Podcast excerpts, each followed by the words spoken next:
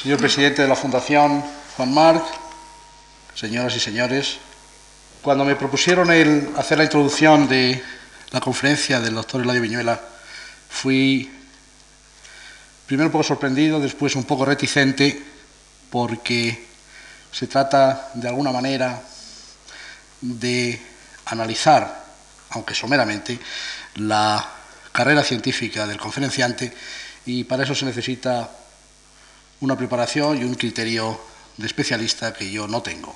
Pero después de esa reacción negativa, dije que sí porque me liga una gran amistad de muchos años con el doctor Viñuela y porque siento una gran admiración por su trabajo. Y esto me lleva a contar un poco de lo que ha sido el componente humano de su vida científica y un poco del científico hasta ahora. Yo conozco a Eladio Viñuelas cuando éramos estudiantes en la universidad, en aquella época en que había poca exigencia de clases, poco material de estudio y por lo tanto gran tiempo, una gran cantidad de tiempo para poder leer, hablar y hacerse ilusiones sobre el futuro y hacerse ambiciones sobre el futuro. Él interesado en biología, creyó que para prepararse a la biología moderna había que ir por la bioquímica. Yo pensé de otra manera. Pero nos volvimos a ver en su periodo de tesis doctoral. Coincidimos en un sitio, quizás lo estoy viendo ahora con una distancia que parece vejez, pero así parece, en un centro de investigaciones del Consejo, el Centro de Investigaciones Biológicas, del cual no tengo más que gratos recuerdos un gran ambiente de trabajo, de interés, de ayuda de unos a otros. Y él tuvo la suerte, o decidió y consiguió, el ir a trabajar con el doctor Alberto Sols. Yo diría que de aquella época la mejor escuela de estudiantes, los que estaban mejor preparados, de todos los que estudiábamos, hacíamos la tesis doctoral en el Centro de Investigaciones Biológicas, era el suyo y Eladio Viñuelas es un destacado discípulo de Alberto Sols. En el periodo de su tesis, que consistió fundamentalmente en el aislamiento y caracterización de la glucoquinasa del hígado de rata, que era entonces una enzima postulada que tenía que entrar en el mecanismo, en los pasos para la gluconogénesis, pero que no se había podido definir en sus características enzimológicas. Y él consiguió aislarla y definir estas características. Y a la vez empezar ya a tomar contacto con lo que iba a ser después el núcleo o lo fundamental de su carrera científica, y es la, tomar la sensación, el olfato de regulación génica. De hecho, en estos casos, en el caso del que voy a hablar, que es el de la fructoquinasa de levadura, se convertía en un problema antiguo, puesto que ya Pasteur había visto los problemas de la nerviosis a la hora de pasar por los ciclos de formación de glicólisis, de uso de azúcar. como digo, es una enzima que tenía problemas a la hora de entender cómo funcionaba, puesto que cambiaba dependiendo de las condiciones de la célula y en un trabajo que para su época, es decir, en el año 63, 64, era una de las primeras indicaciones fuera de Escherichia coli de un mecanismo que después, como todos saben, los, estudiantes saben, el mecanismo de alosterismo. Es una enzima que es regulada en competitivamente por el ATP y por la fructosa 6-fosfato a la hora de entrar a funcionar desde el punto de vista enzimático, no desde el punto de vista de síntesis. Y con esa experiencia de cuatro años, terminó su tesis en el año 64, se marchó a Estados Unidos a trabajar en el laboratorio del doctor Ochoa. Allí estuvo tres años y fueron años muy fructíferos, de los cuales me gustaría destacar porque fue casi llegar y besar el santo con un colaborador suyo, no sé si era un postdoc también, se encontraron con un método de poder neutralizar las cargas iónicas libres de proteínas, de tal manera que no quedaba fundamentalmente más que su masa. es lo que hoy día se sigue utilizando para calcular la masa de proteínas, que está basado, como digo, en la saturación con sodio de sulfato y corrimiento por geles de poliacrilamida. Eso fue un paso técnico, metódico, de mucho éxito y que hizo poner al nombre de Radio Viñuelas pronto en la bibliografía de trabajos de tipo biología molecular. Veis que hemos dado un paso de pura enzimología a empezar ya a entrar al nivel de la molécula como tal. Y en esa misma dirección estuvo trabajando con Weissman en el mismo laboratorio de Ochoa en los pasos de infección, en este caso es de un fago de Escherichia coli, un, fago de RNA para ver cuáles eran los efectos que producía en la célula de Escherichia coli a la hora de discriminar sus productos. Y utilizando mutantes que no es que fuesen recientes, pero sí habían aparecido hace muy pocos años, se empiezan a utilizar como útil de trabajo, son mutaciones supresoras. Hay unos cambios en el RNA que permite detectar, después de correr las proteínas de Escherichia coli, cuáles son aquellas que han provenido de la infección del fago. Y otro trabajo a destacar, y este también es de libro de texto, y esto lo hizo en colaboración con Margarita Salas, es el descubrimiento, en aquel método estamos hablando de los años 64-65, cuando hubo el furor de tratar de ver cuál era el código genético con sistemas de polinucleótidos artificiales, el descubrir que la formilmetionina era necesariamente el primer aminoácido que se encontraba en la cadena polipeptídica. Bien, de esta preparación, y estoy hablando de unos tres años, ya había cogido el gusto a fagos y lo que necesitaba era llevarse un problema a casa. En este caso, casa era volver al CIB, pero ya no como postdoc y no como tampoco un postdoc que viene coleteando con aquellas cosas que últimamente ha aprendido, se planteó un problema para sí solo de hecho para ambos solos, puesto que esto también lo inició con su esposa Margarita Salas. Y es cogerse un fago y hacer su biología. Hay que saber o hay que darse cuenta también de en qué años estamos. Estamos en los años 64 a 68, donde se había empezado a trabajar en los mismos problemas en la formación, en la morfogénesis y en la biología molecular de un fago de Escherichia coli, el fago T4 y con él otros. Y hubo una enorme competición entre grupos, por ejemplo, en el Instituto de Tecnología de California, con Edgar Epstein y Wood, y en Ginebra entonces con Kellenberger. Tratar de identificar los componentes del fago, identificar los genes que codificaban para esos componentes, como el primer paso para tratar de entender cómo el fago se controlaba su propia síntesis y cómo el fago se construía a sí mismo. De esos estudios, que estaban, como digo, avanzados en el caso del T4, Eladio Viñuelas lo toma como un proyecto de envergadura y empieza a trabajar en el FI29. El FI29 es un fago también de DNA que es parásito de no Escherichia coli, sino del Bacillus subtilis es más pequeño que el T4 y por lo tanto en principio más asequible a trabajo. Solamente tuvo que competir, que yo sepa, con otro grupo en Minneapolis, el grupo de Relay. El hecho es que en pocos años surgió rápidamente una noción desde dentro de dos cosas. Los genes que estaban dentro del DNA, los genes que tenía ese fago y cómo esos genes codificaban para la morfogénesis codificaban, por otro lado, para aquellas enzimas necesarias para la síntesis, no solamente de las proteínas, sino para la, síntesis de las proteínas de la cápsida, sino para proteínas necesarias para su propio metabolismo. Si me presenta la primera diapositiva, voy a dejar las palabras para que las sustituyan las imágenes, que suele ser más ilustrativo, y mostrarles ahí una preparación de este fago, el fago FI29, en el cual aislado de, una bacteria una vez lisada, en el cual se ven unas cápsidas, es decir, unas cubiertas o envolturas del virus.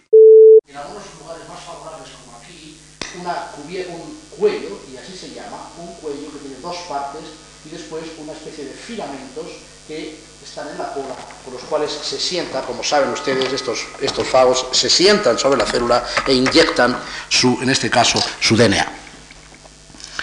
Resumiendo un trabajo de muchos años, voy a presentar un, también una diapositiva de su grupo, en el cual está resumido la identificación de las funciones de esos genes de este fago. Si me presento la siguiente y enfoca, es un fago muy sencillo, en el sentido de que tiene exclusivamente 18 genes. Prácticamente todo el DNA es informacional en la medida que se pueda decir. Y las funciones están también de una manera genérica, es decir, redundando lo encontrado en otros fagos. Tienen unos genes que son tempranos y que son, están relacionados con el control de la maquinaria del huésped, usando pues una DNA polimerasa y las enzimas necesarias para, la síntesis de DNA y además de eso unos genes más tardíos cuando ya están en marcha que son controlados por una zona que está aquí para que se empiece la transcripción de los genes puramente estructurales, es decir, aquellos que van a dar lugar a la cápsida y otros genes necesarios, no se sabe bien qué es lo que las proteínas hacen, pero necesarios para que haya una lisis en el huésped y salga la partícula viral efectiva. Esos genes que codifican para las proteínas estructurales están, terminan por, codifican esas proteínas, esas proteínas se pueden aislar con diferentes mutantes, se puede saber qué tipo de proteínas codifican, una serie de trucos ingeniosos que obviamente no es el momento para entrar en ellos, entonces que se puede identificar para qué proteínas son las que codifican esos determinados genes. Hay entre ellos, sin embargo, uno que es el P7, que está aquí, que ahí dice scaffolding, que aunque aparece en grandes cantidades en la bacteria infectada, sin embargo, no aparece después asociado a la cápsida final. Hay una serie de similitudes con otros fagos, de nuevo como el T4 o como el P22, que parece sugerir que esa proteína es una proteína necesaria para usarse o de templado o porque de alguna manera corta o modifica las proteínas estructurales para que el fago se pueda formar.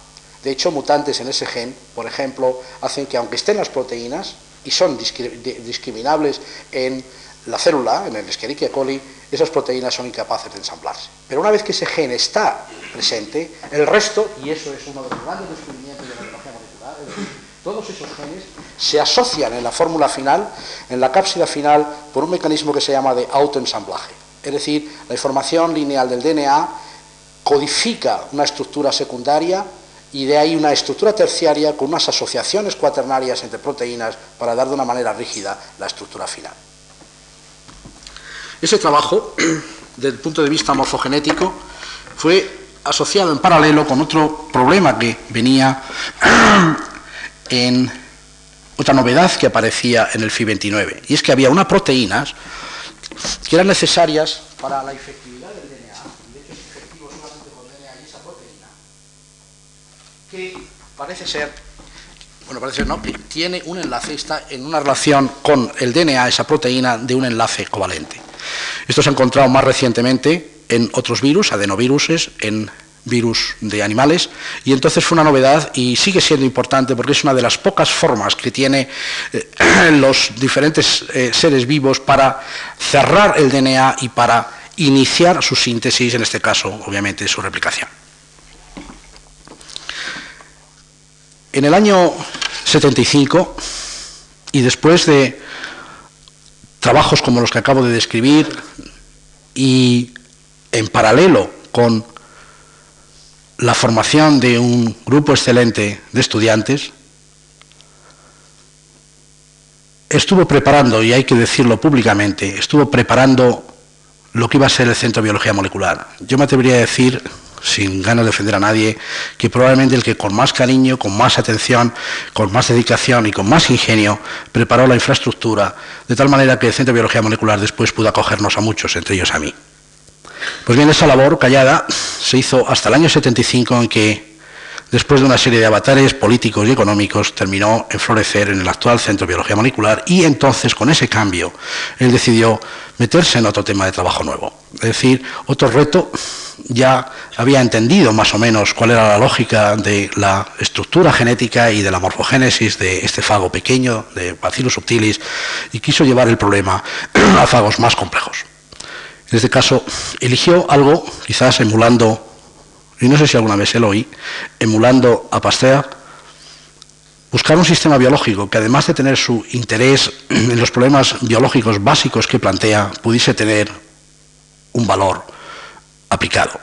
Es decir, pudiese servir a corto plazo a, en este caso, la población española. Se trata de virus de la peste porcina, del cual va a hablar el resto de la conferencia, pero yo quisiera destacar de él tres puntos que me parecen especialmente relevantes y que se deben también a su trabajo, y no de tipo epidemiológico, sino de tipo molecular.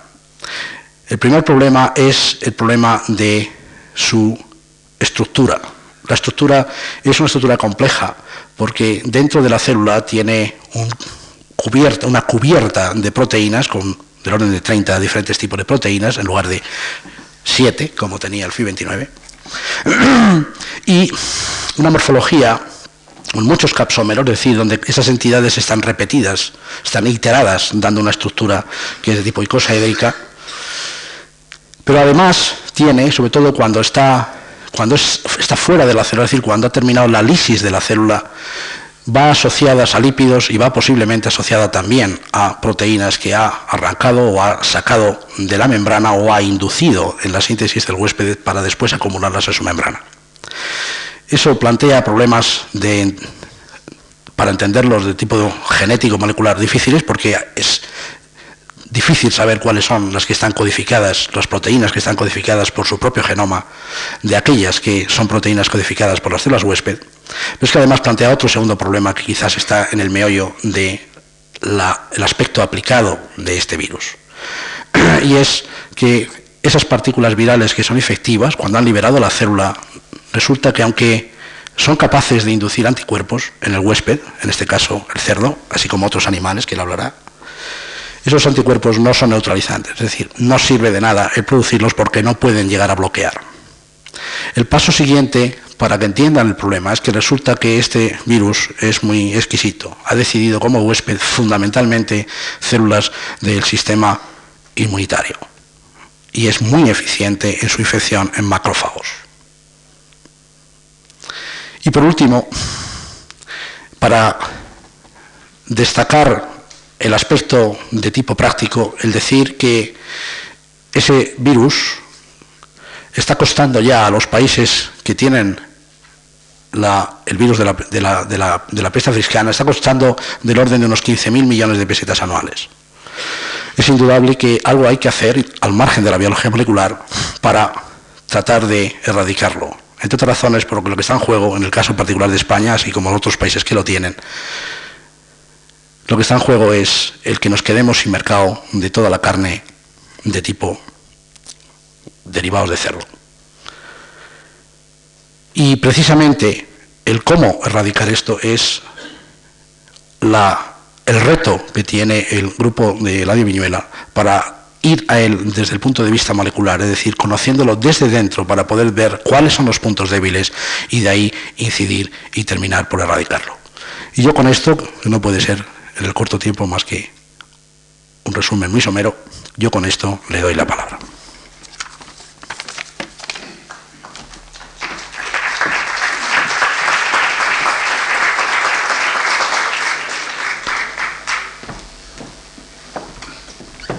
Gracias.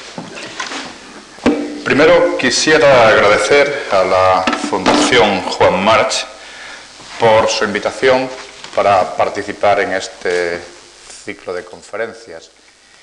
Y recordar que el comienzo de nuestro trabajo en peste porcina africana eh, estuvo facilitado por hace unos 15 años en que la Fundación nos concedió una ayuda a un grupo de dos o tres personas que no sabíamos nada de células ni virus animales toda nuestra experiencia, como Antonio García Bellido ha indicado, estribaba en el estudio de virus bacterianos o fagos.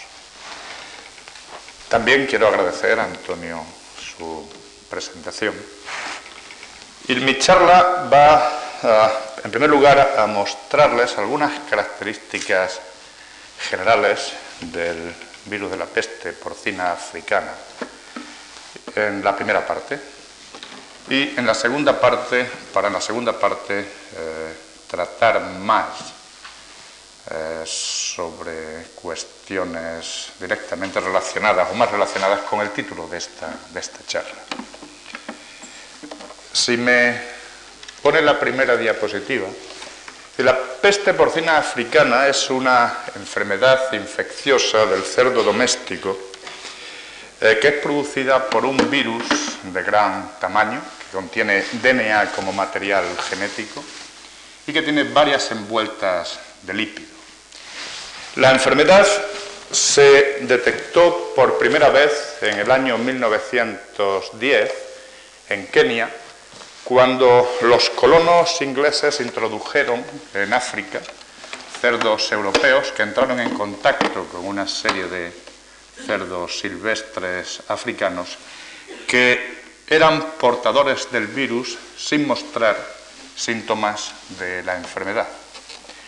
Hasta 1957 la enfermedad estuvo presente solo en África, fundamentalmente al sur de Sahara, y en 1957 fue detectada por primera vez fuera de África, en Portugal, Posteriormente, en 1960, hubo un nuevo brote y pasó a España.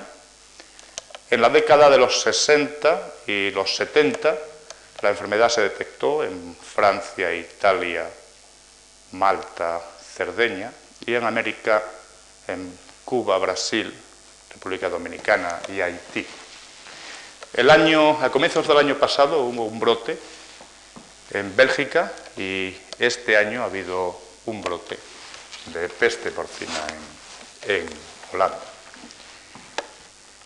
En la siguiente diapositiva se muestra cuál es la situación, la distribución de focos de peste porcina en España en el año 84.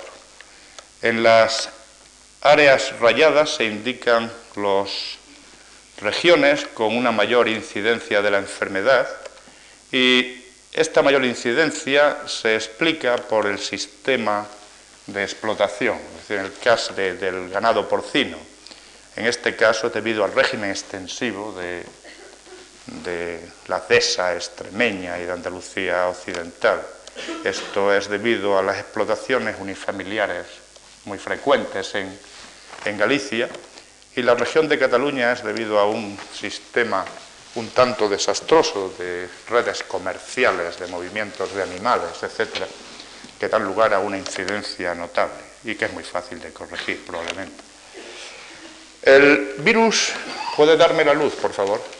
El virus de la peste porcina africana es un virus muy específico de especie. Solo infecta al cerdo doméstico y a especies relacionadas que pertenecen a la familia Suide, y también a ácaros, garrapatas, de la familia Argáside, de en los cuales, en estas garrapatas, el virus eh, se multiplica y se transmite transováricamente y transexualmente. Esto añade un problema adicional al control de la enfermedad, sobre todo en las regiones de las explotaciones extensivas en que los animales viven en el campo es decir, no en sistemas cerrados de explotación, donde es mucho más fácil controlar a estos parásitos. El, virus es, de hecho, el único virus que tiene DNA, que es transmitido por artrópodos, es un arbovirus. Aparte de esta alta especificidad de especie, el virus también es muy específico de célula blanco. Es decir, la célula blanco, la célula que es infectada, eh, fundamentalmente en el cerdo, son los monocitos de sangre periférica, que son los precursores de los macrófagos de diferentes tejidos que también son infectados. Las lesiones de los animales infectados varían considerablemente según el tipo de virus causante de la infección.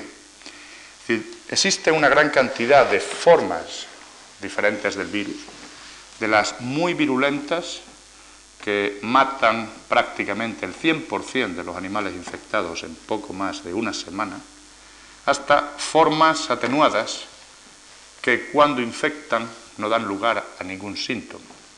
Estas formas son especialmente peligrosas para el control de la enfermedad, puesto que son animales con infecciones inaparentes muy difíciles de detectar. Sin embargo, un rasgo común de las lesiones son hemorragias y esto quizás pueda estar relacionado con la posibilidad de que las células endoteliales de los vasos sanguíneos y los megacariocitos, las células de la médula ósea, precursoras de las plaquetas en sangre, sean parcialmente sensibles al virus. En cualquier caso, es claro que los animales infectados no pueden mantener la hemostasis normal, eh, que depende de las plaquetas, de una serie de factores de coagulación de las células endoteliales, esencialmente.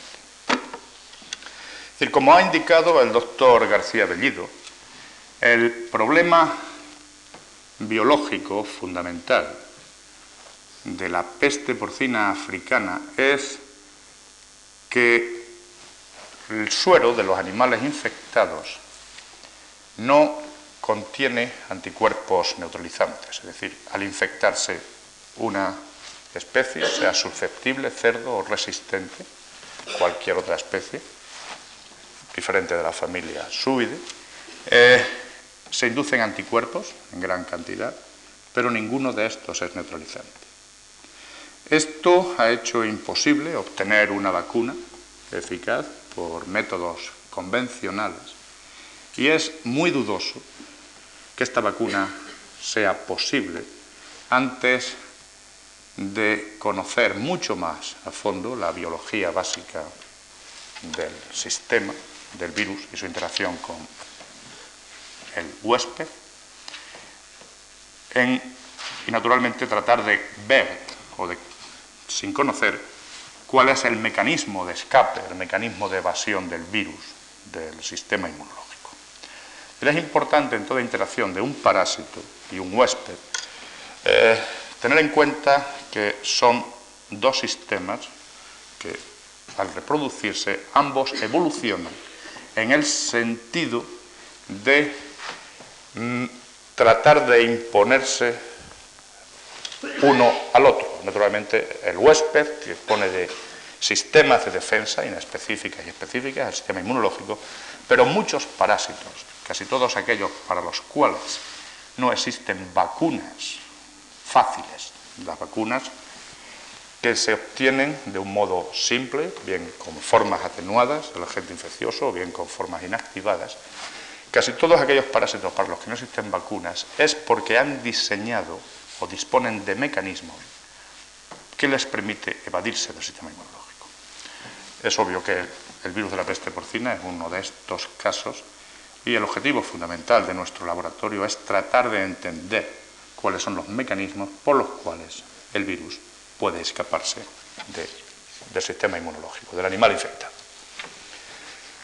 En la, en la siguiente diapositiva les muestro la estructura del, virus es un virus de gran tamaño, de unos 200 nanómetros de diámetro, unas 200 millonésimas de milímetro.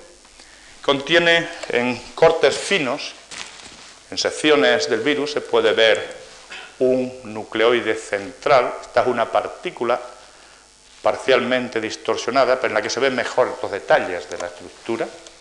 Aparte del nucleoide, donde que contiene el DNA. Alrededor del nucleoide presenta una bicapa de lípido, este es un rasgo muy peculiar, presente en muy pocos virus. Luego hay una envuelta que es la cápsida formada por subunidades, los capsómeros que eh, se disponen en una red hexagonal Y finalmente los virus extracelulares adquieren una segunda bicapa, una segunda capa de lípido, cuando salen de la, de la célula infectada.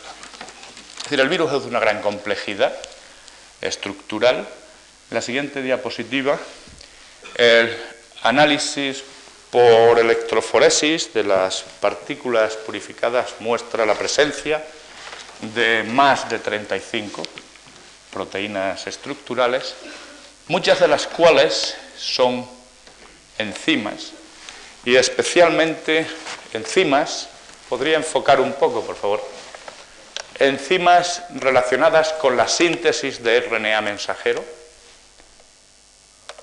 eh, una RNA polimerasa que utiliza el DNA del virus como molde, luego una serie de enzimas, poliapolimerasa, polimerasa, guanililtransferasa y una serie de metilasas que modifican el RNA sintetizado y lo hacen RNA mensajero. Hay otra serie de enzimas relacionados, la mayoría de ellos, con la síntesis de RNA.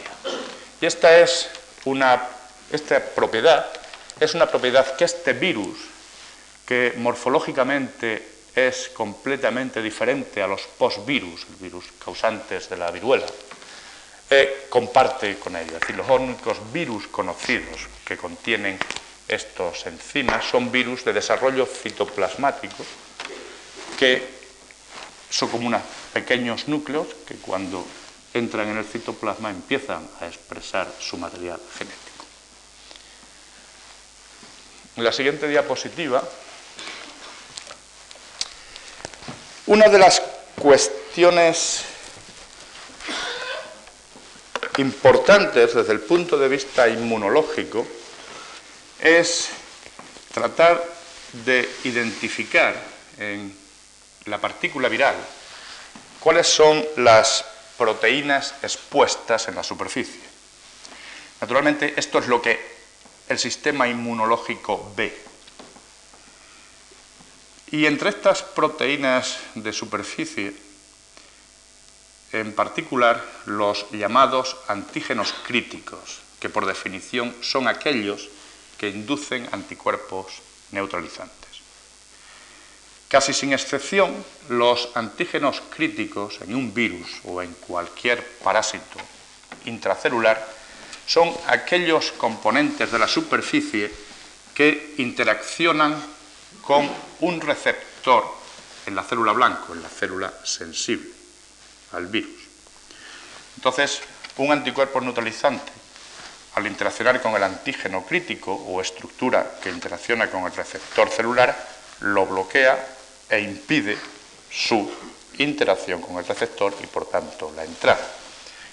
Como les decía, casi sin excepción, los anticuerpos neutralizantes son anticuerpos anti-antígeno crítico, que es el antígeno que se une al receptor.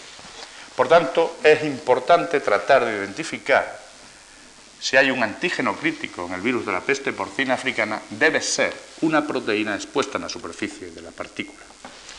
Entonces, para un modo de tratar de mapear o identificar estas proteínas de superficie, eh, se basó en el uso de una serie de anticuerpos monoclonales que reconocen diferentes proteínas estructurales del virus. Entonces estos anticuerpos monoclonales se utilizaron como sondas para ver con qué región del virus interaccionaban en virus que habían sido cortados, en cortes ultrafinos de virus. Y esto se muestra en la siguiente diapositiva. Es decir, en cortes ultrafinos del virus, eh, estos cortes se incuban con anticuerpos monoclonales que reconocen a diferentes proteínas, este reconoce a una, este a otra, este a otra, etc. Entonces, después de haberse producido el complejo componente viral anticuerpo monoclonal, se añade un segundo reactivo que se une al anticuerpo monoclonal y que lleva oro. Eh, este oro es un material, naturalmente, muy denso a electrones y entonces aparecen estos puntos negros que nos dice la localización del antígeno con el que reacciona el anticuerpo monoclonal. Y así tenemos anticuerpos monoclonales que reconocen componentes de superficie, componentes próximos a la superficie, pero más internos, o otros componentes, otro componente que presente en el nucleoide de la partícula viral. Este ha sido un método usado para mapear diferentes proteínas para las que se disponía de anticuerpos monoclonales. Otro método ha sido utilizar virus altamente purificados y tratarlo con detergentes no iónicos de una manera controlada. todas aquellas proteínas externas, probablemente asociadas a mi capa de lípido, los detergentes, la, la idea era que estas proteínas con el tratamiento por detergente pudieran ir saltando del virus. Y entonces identificar cuáles eran las primeras que saltaban con la idea de que probablemente estas proteínas eran proteínas más externas. En la siguiente diapositiva se muestran los resultados de uno de estos experimentos en que este es el detergente utilizado, octilglucósido, el virus, este es el virus completo, no tratado, se trató con concentraciones crecientes en ausencia o en presencia de cloruro sódico 0,5 molar. Y después del tratamiento, eh, la mezcla de proteínas probablemente liberadas y de subpartículas se centrifugó para separar las subpartículas de las proteínas solubles, las proteínas en el suernedante. Aquí puede verse que hay dos proteínas, la proteína que llamamos P12, 12.000 de peso molecular, y P35, que son proteínas muy sensibles a la acción del detergente en ausencia de sal. En presencia de sal, además, están la proteína P10 y P14. De este conjunto de experimentos y otros que no voy a comentar, en la siguiente diapositiva se muestra un resumen de las proteínas, perdón, eh, un punto importante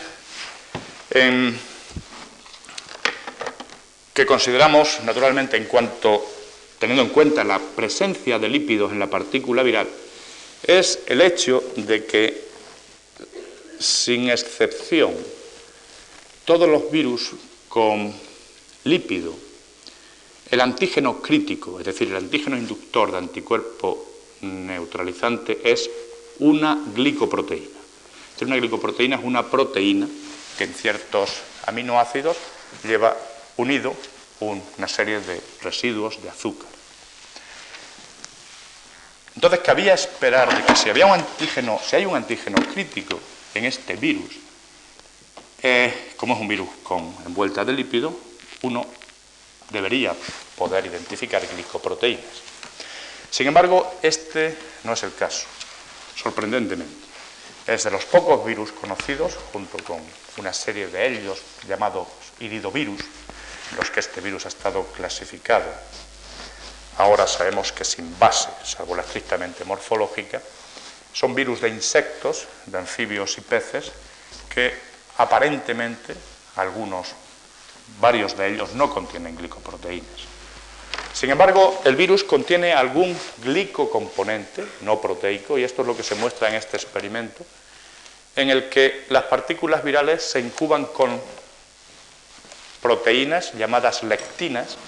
Son proteínas que tienen afinidad por azúcares determinados, una unión muy específica con determinados tipos de azúcares, y entonces estas lectinas, cuando se marcan con oro coloidal, del mismo modo que se ha indicado antes, se ve que se marcan ciertos puntos en la superficie.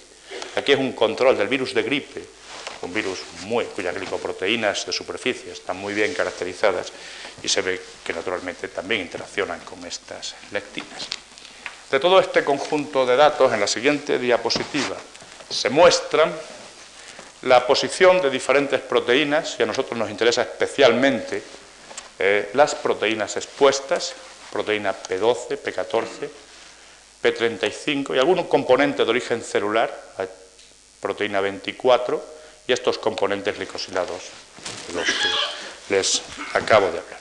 Entonces, estos son antígenos críticos potenciales que tendrán que ser estudiados en su capacidad de inducir anticuerpos neutralizantes. Luego veremos, discutiremos esto más adelante. A continuación voy a... Me pone la siguiente diapositiva, por favor. Voy a comentarles algunas propiedades del DNA que son relevantes para ulteriores comentarios.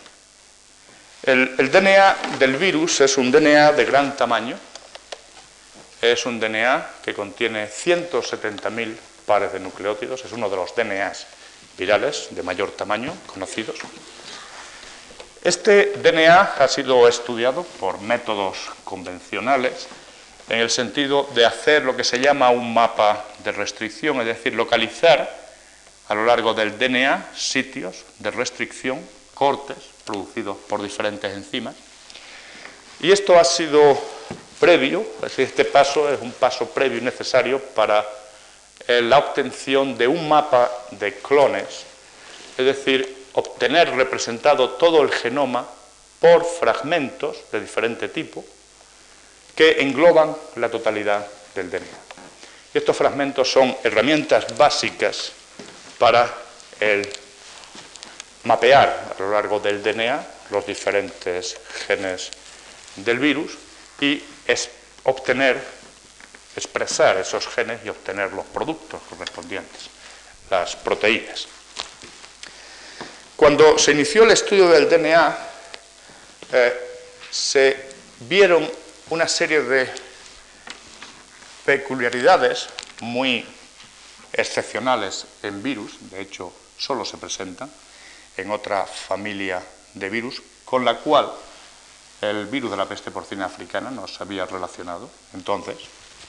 Y estas peculiaridades se muestran en la siguiente diapositiva. Es decir, el DNA del de este virus es un DNA que no tiene extremos.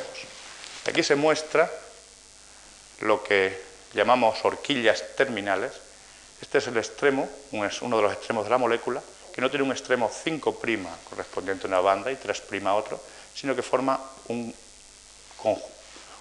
un complejo covalente. Es decir, Por otro lado, ven que existen dos formas de horquillas con diferente movilidad electrofórica y ven que hay una serie de, son estructuras muy ricas en AT, están, hay nucleótidos que no están apareados en la forma convencional, Watson-Crick, y cuando uno aísla un extremo del DNA, el izquierdo, por ejemplo, o el derecho, uno puede aislar de cada uno de los dos extremos las dos formas de horquillas. Esto quiere decir que la, el DNA de este virus es realmente una colección de cuatro tipos de moléculas que presentan una región naturalmente central, común, pero que en los extremos tenemos una forma que por movilidad electroforética le podemos llamar lenta y rápida. Es lento, rápido, o rápido, lento, lento, lento y rápido, rápido.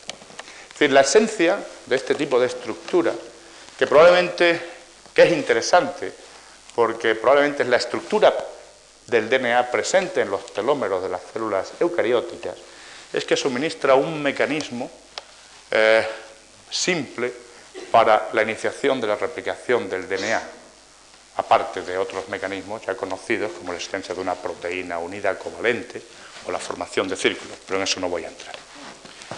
A continuación de la horquilla terminal existe una repetición terminal que es invertida, formada por repeticiones representadas aquí por colores diferentes, estas repeticiones directas en tándem, es decir, una secuencia a continuación de otra, que están entremezcladas con eh, secuencias de nucleótidos únicas. Y esto también es otra característica para la replicación, otra característica estructural para, para la replicación del DNA. En el ciclo de infección de, un virus o de cualquier parásito intracelular, el, paso primero que el virus decir, la primera barrera que el virus tiene que sortear de alguna manera es la entrada en la célula que va a ser infectada. Y en las células eucarióticas existe un mecanismo conocido como endocitosis mediada por receptor, que es un mecanismo fisiológico normal para el transporte de hormonas o receptores o ligandos de diverso tipo, que ha sido objeto el año pasado, pues ha sido el motivo, pues, fue un mecanismo resuelto por, por Brown, que fue objeto del premio Nobel del, año pasado. Este mecanismo es un mecanismo que muchos virus han utilizado, es decir, un mecanismo normal, celular normal, que muchos virus han utilizado para la entrada en la célula blanco. Y este mecanismo depende de la existencia de un receptor en la membrana de la célula a la que el virus se une para comenzar el ciclo de infección. En los estudios realizados con el virus de la peste porcina africana, este aspecto es particularmente relevante, puesto que un objetivo eh, fundamental es tratar de detectar cuál es el mecanismo de entrada, si existe un receptor, hasta hace muy poco tiempo, el hecho de que el macrófago sea la célula blanco, el macrófago se ha considerado siempre como una célula inespecífica cuya función es ya limpiar de desechos, de macromoléculas parcialmente degradadas, etcétera, de un modo inespecífico. Esto se ha visto hoy que no es así, que el macrófago tiene unas funciones específicas, una biología eh, eh, que actualmente se está estudiando muy intensamente, pero que está dando sorpresas realmente eh, inesperadas. En la siguiente diapositiva les voy a mostrar una, una serie de características de la entrada del virus, en, este caso células Vero, pero en macrófagos parece que el proceso es esencial, puede ser esencialmente idéntico. De aquí, en el panel A se muestra la interacción del virus con células, se añade virus a unos cultivos de células y, en este caso, a 4 grados centígrados, lo único que ocurre es una interacción del virus con la célula. Estos son estudios al microscopio electrónico en cortes de complejos virus células. Cuando se sube la temperatura a 37 grados, empiezan a notarse cambios en la membrana de la célula. Allí donde existen virus se forman invaginaciones que con frecuencia contienen un material denso a los electrones que es debido a la acumulación de una proteína que forma parte de las vesículas intracelulares. El virus aparece primero en vesículas con una sola partícula y luego vesículas con varias partículas. Hay datos cinéticos que sugieren que estos son precursores de las vesículas de varias partículas. Y finalmente, en torno a los 60 o 90 minutos, empiezan a verse en el citoplasma, fuera de vesículas, estos nucleoides en los que ya se ha desprovisto la partícula viral de la serie de membranas que le rodean. Hasta que no se tienen estas partículas, realmente el virus no ha entrado en la célula. A partir de este momento, el, genoma empieza a expresarse y comienzan a sintetizarse los primeros RNAs mensajeros y las primeras proteínas.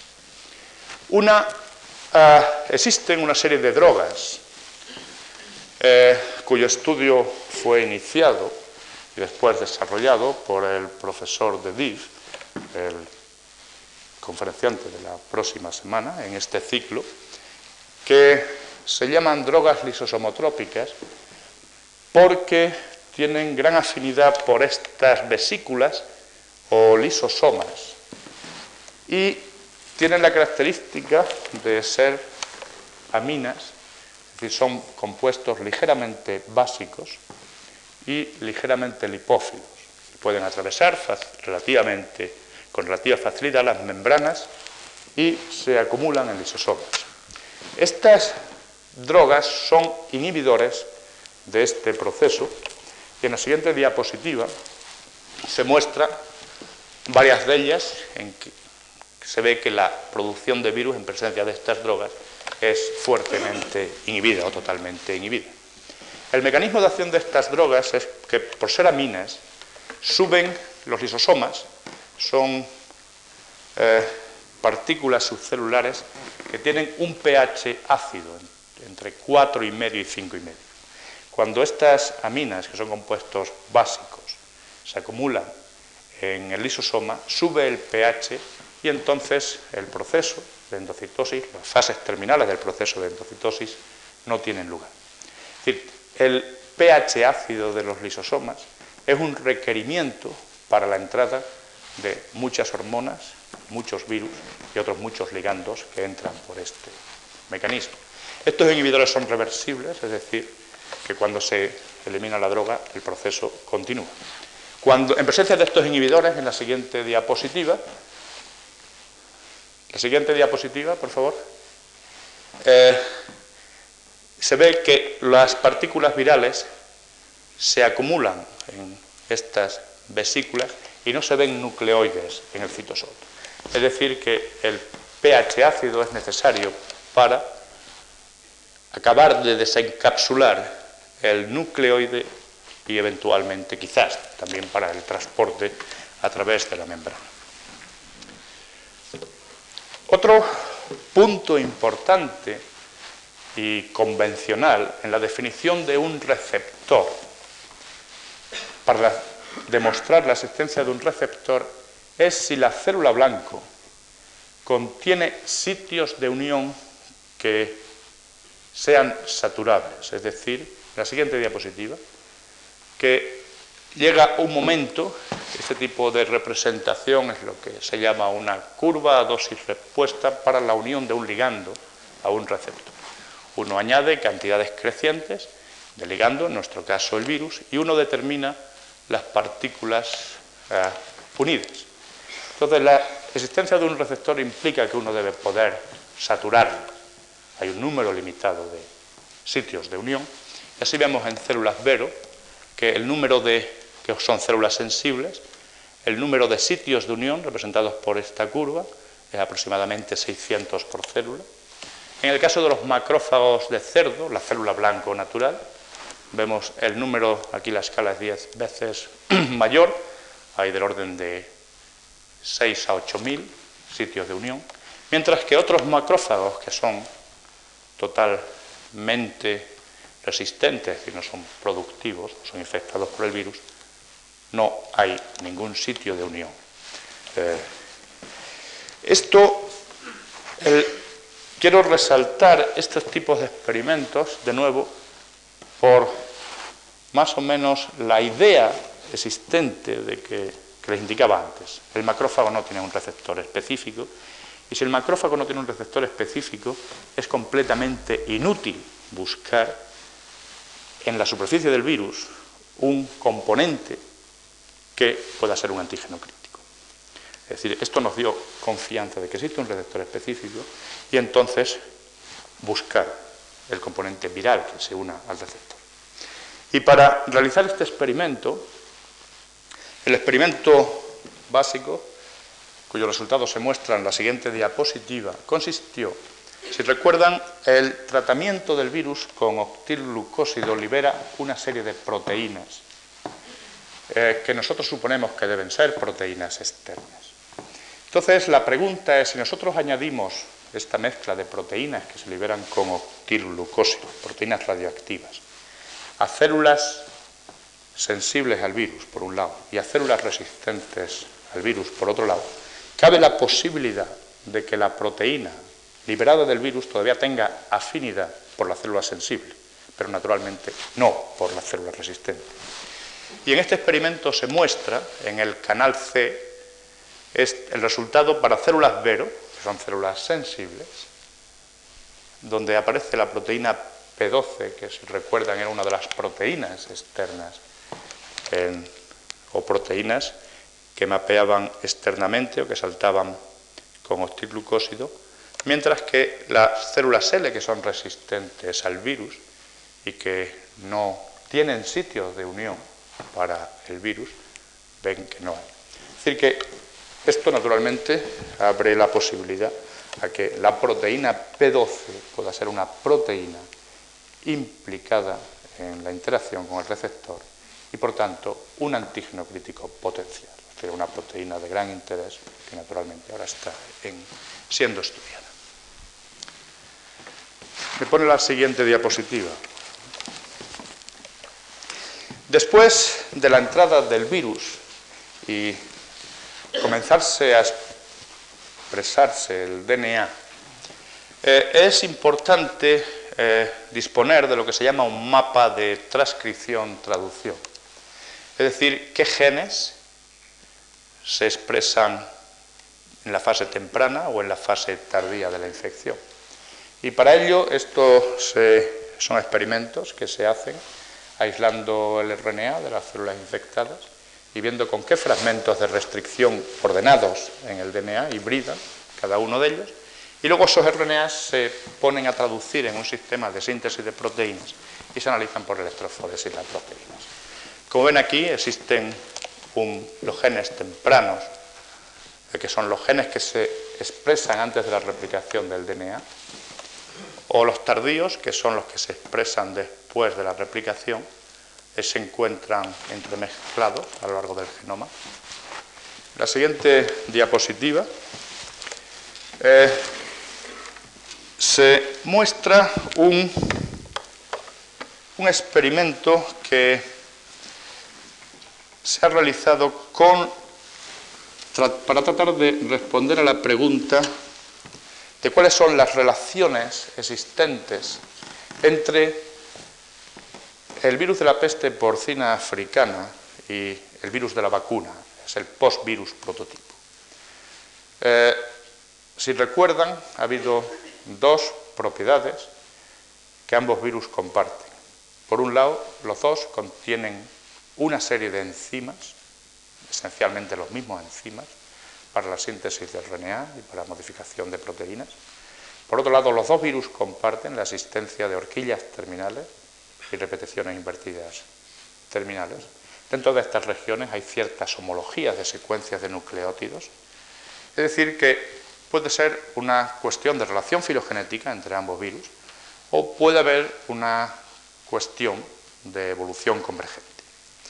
Ahora, el tipo de experimento que les voy a comentar está relacionado, trata de responder a la pregunta.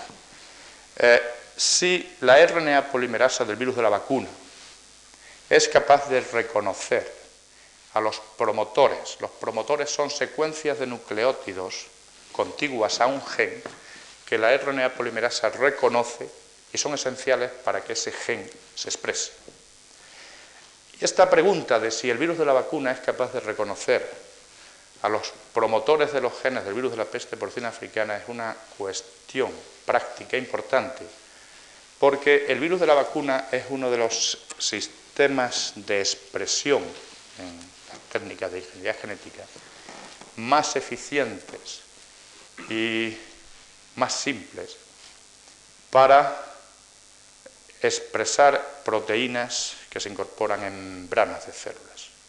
Este es un punto relevante porque el sistema inmunológico no va solo contra proteínas superficiales del virus, sino también reconoce proteínas superficiales, proteínas que se inducen por la infección que se incorporan en la membrana de la célula infectada. Entonces, si esa célula es lisada, antes de que se formen partículas infectivas, es posible eh, contrarrestar la infección. Entonces, el, experimento, es decir, la construcción de un virus de la vacuna recombinante se muestra aquí. Uno construye un plásmido con el promotor, el rectángulo blanco del virus de la vacuna, y flanqueado por secuencias del virus de la vacuna. En la línea en zigzag va el gen que uno quiere para el cual uno quiere obtener un recombinante, es decir, un virus de la vacuna que en su DNA contiene ese gen. Entonces uno introduce el plásmido y uno infecta. A través de las secuencias homólogas presentes en el plásmido se produce una recombinación que hace que da lugar a un recombinante que tiene la mayor parte, el genoma del virus de la vacuna y el gen de interés.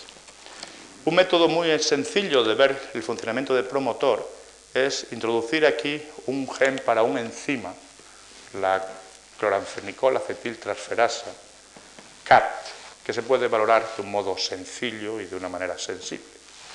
Entonces, eh, si nosotros aquí tenemos, por ejemplo, eh, un promotor del virus de la peste porcina africana, que lo introducimos en una célula que es infectada por este virus, la RNA polimerasa del virus solamente podrá dar lugar, en transcribiendo esto, si reconoce este promotor y por tanto dando lugar a la actividad correspondiente a este enzima.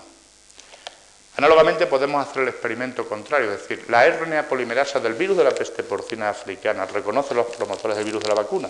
Infectamos con el virus de la peste porcina y aquí colocamos un promotor del virus de la vacuna. El, resultado del experimento se muestra en la siguiente diapositiva, en que vemos que células infectadas con el virus de la peste porcina africana, esto es actividad CAT, funciona bien como un promotor del virus de la vacuna, igual que células infectadas con el virus de la vacuna, suministra el enzima, la RNA polimerasa, funciona perfectamente bien con promotores de virus de la peste porcina africana. Esto va a significar el poder obtener sin grandes manipulaciones, sin grandes construcciones genéticas, el poder expresar genes del virus de la peste porcina africana con el virus de la vacuna, que es un sistema perfectamente conocido, mucho más eficiente que el virus de la peste porcina africana. Uno de los grandes problemas que tenemos es las cantidades pequeñas de virus que se obtienen con caso de la peste porcina africana comparado con otros sistemas virales. Siguiente diapositiva.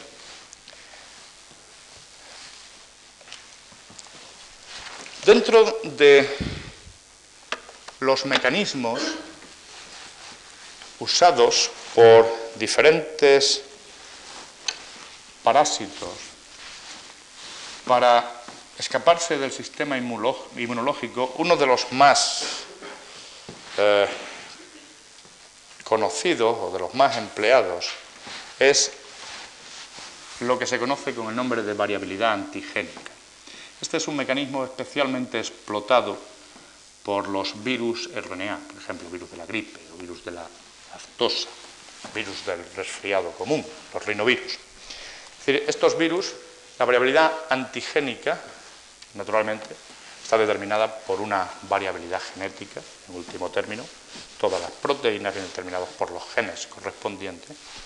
Estos virus, el mecanismo de evasión consiste en variar muy rápidamente las proteínas, los antígenos críticos que son neutralizados por el anticuerpo neutralizante.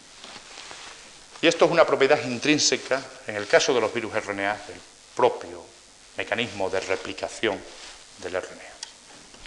Y, esto hace que anticuerpos producidos contra un antígeno, contra un virus de la gripe del año pasado, si este virus ya ha cambiado, esos anticuerpos reconocen mal a las nuevas variantes de virus.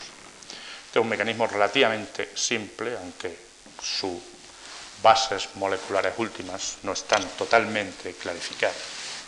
Ahora, existen otros parásitos en que diseñan ad hoc un sistema genético tal eh, eh, que, está diseñado específicamente para generar variación antigénica. Quizás el caso más espectacular es el caso de los tripanosomas, de los que el doctor Pitt Bosch habló en el ciclo de conferencias, creo que del año pasado en que el antígeno de superficie es una sola proteína, una glicoproteína, para la cual existen del orden de hasta quizás unos mil genes, codificando para dicha glicoproteína. Pero cada uno de los genes es ligeramente distinto, son distintos entre sí. Entonces, cuando se induce una respuesta inmunológica contra un tripanosoma que lleva la glicoproteína A, hay algún tripanosoma de los que aún no han sido totalmente eliminados que duplica una de las copias del gen que nos está expresando y una de las dos copias pasa a otro lugar en el genoma donde empieza a expresarse y da lugar a otra glicoproteína ligeramente distinta, que ya no es reconocida por el anticuerpo neutralizante que reconocía a la primera. Es decir, siempre el sistema, el parásito va un paso por detrás, perdón, el sistema inmunológico va un paso por detrás del parásito. Es decir, existe diseño, el diseño básico es tener una familia multigénica, es decir, genes similares que codifican para una proteína que ejerce una determinada función, la misma, pero con ligeros variantes. Este mismo sistema lo han empleado otros parásitos. Recientemente se ha descrito para el caso de Neisseria gonorrea, el gonococo, producto de la gonorrea, que es un problema importante, un problema médico importante. un modo de analizar la posibilidad de que el genoma del virus nos diga algo respecto a este posible mecanismo consistió en analizar diferentes aislados de virus. Hemos analizado hasta 25 estos son aislados naturales de virus.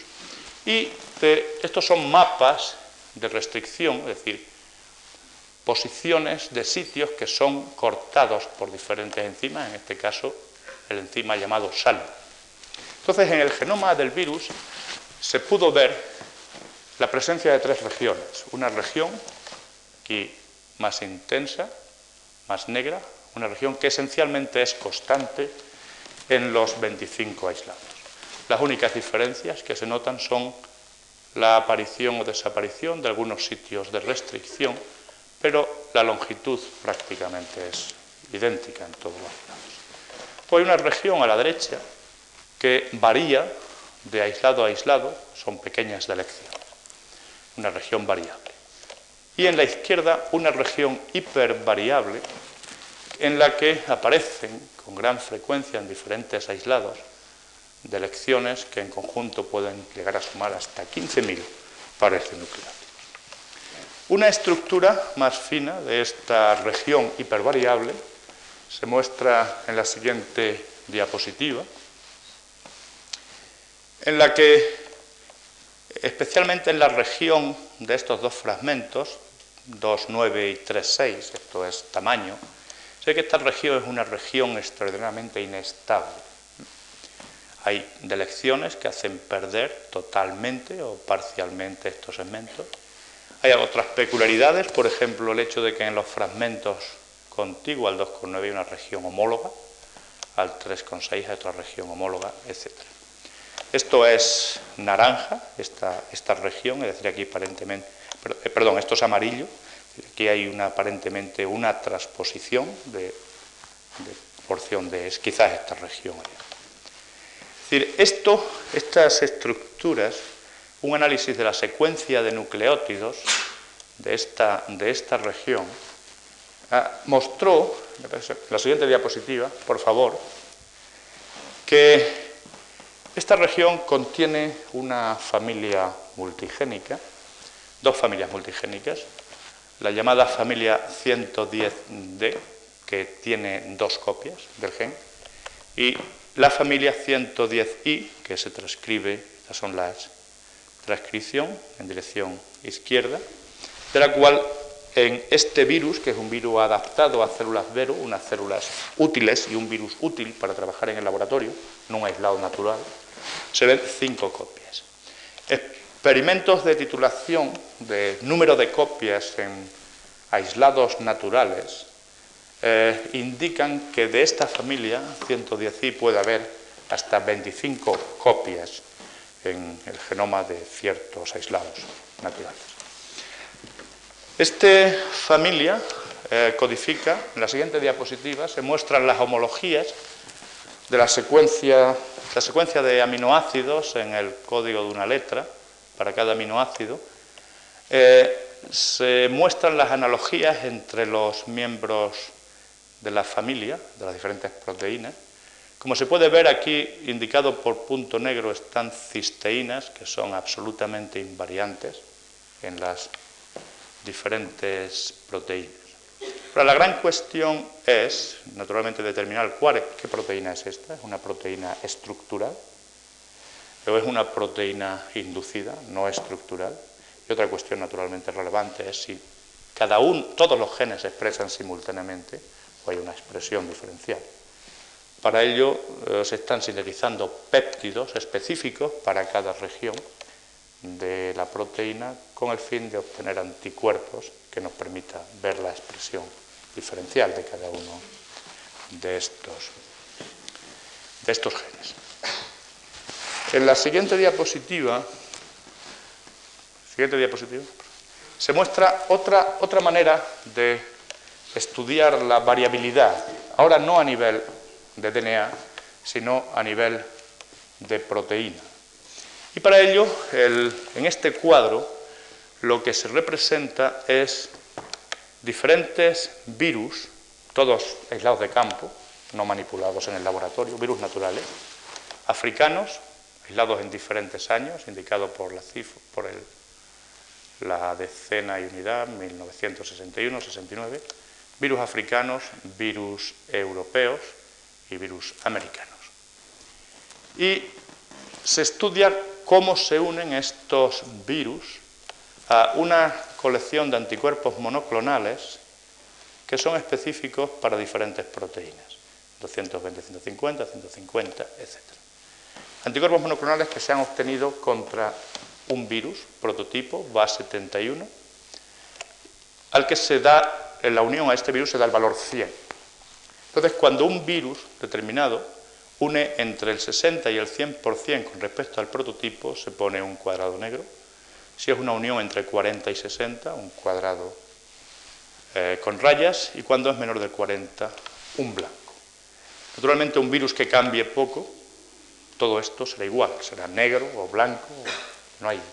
Un virus que cambie, uh, perdón, una proteína que cambie poco, una proteína que cambie un virus, en un virus que cambie mucho, pues naturalmente tendremos todo tipo de negros, blancos y rayados. Entonces, aquí lo que las proteínas más significativas en este estudio es naturalmente aquellas para las que se disponen más monoclonales. Un monoclonal reconoce solo una región particular de una proteína. Entonces se ve que una proteína especialmente eh, variable es la proteína 220. Y esta proteína es una proteína de gran interés. Esta es una proteína que en la siguiente diapositiva, por favor,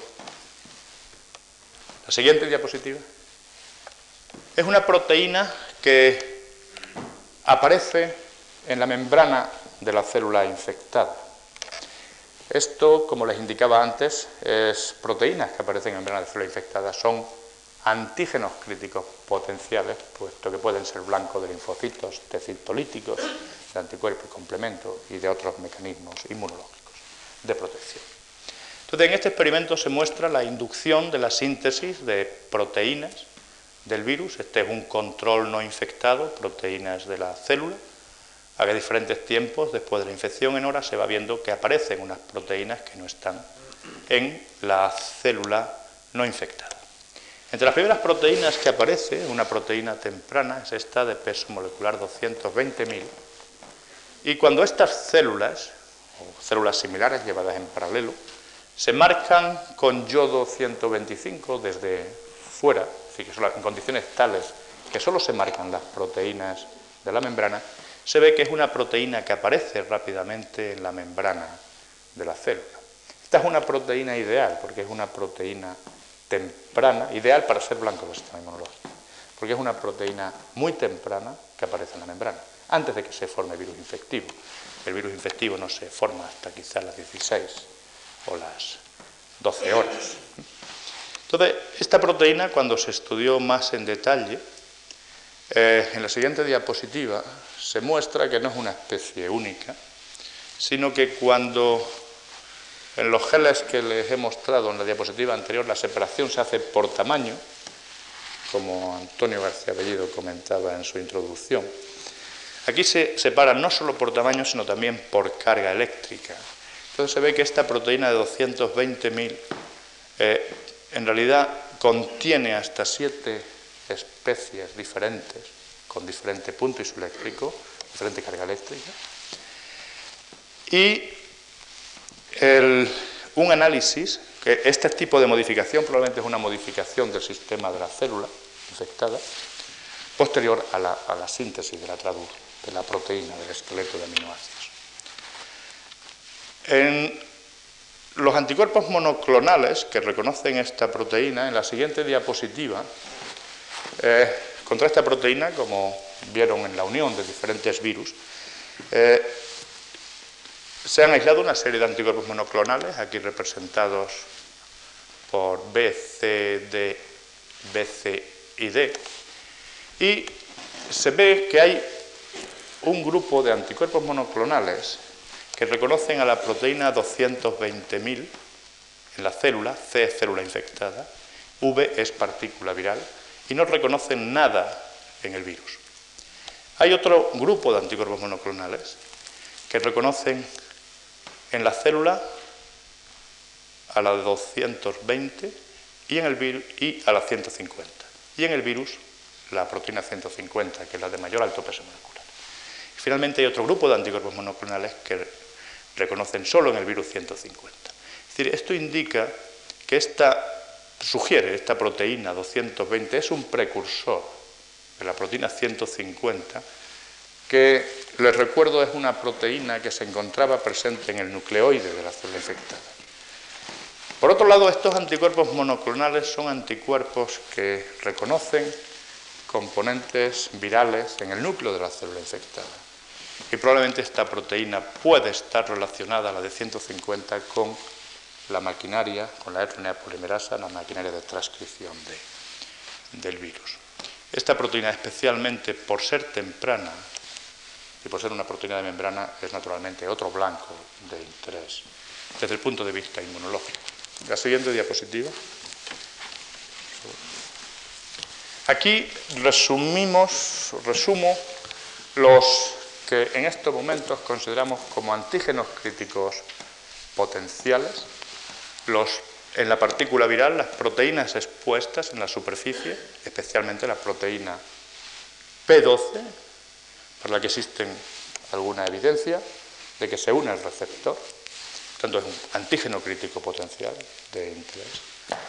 Las proteínas que hemos detectado en el experimento que les he descrito hace un momento, en la membrana de la célula infectada, y una serie de glicoproteínas no estructurales que aparecen en la célula infectada, que cabe esperar que muchas de ellas se incorporen a la membrana. Son glicoproteínas, especialmente glicoproteínas tempranas. Todos estos son los, en estos momentos los candidatos para antígenos críticos que ahora hay que mapear en el DNA, es decir, localizar el gen correspondiente, expresarlos y estudiarlos inmunológicamente. Y estudiarlos inmunológicamente con tres hipótesis en mente, que se resumen en la siguiente diapositiva. los mecanismos posibles de escape del virus del sistema inmunológico, quizás eh, los que tenemos o sobre los cuales estamos trabajando, son las hipótesis básicas en las que estamos trabajando, la posibilidad de que exista un mecanismo genético diseñado ad hoc, basado en variabilidad genética, que determina variabilidad antigénica, usando familias multigénicas, este mecanismo está pendiente ver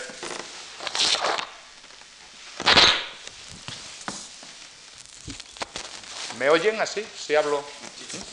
Este mecanismo está pendiente de determinar cuál es el producto de los genes de esa familia multigénica, especialmente si es una proteína estructural expuesta en la superficie de la partícula.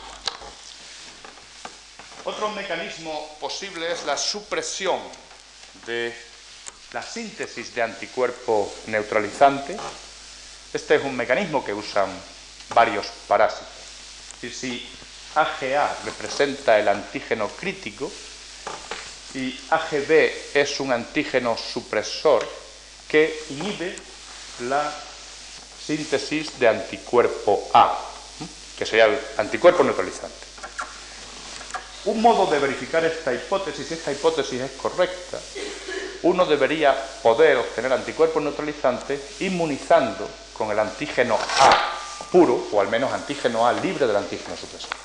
Entonces, entre los antígenos probables, que les he indicado en la tabla anterior, una vez expresados y obtenidos cantidad suficiente de cada uno de ellos, será posible verificar esta hipótesis.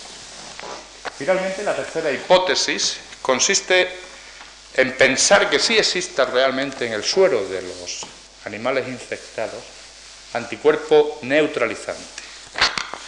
Pero, es decir, que aquí sería el antígeno A, el antígeno crítico, que da lugar a anticuerpo A, que es el neutralizante.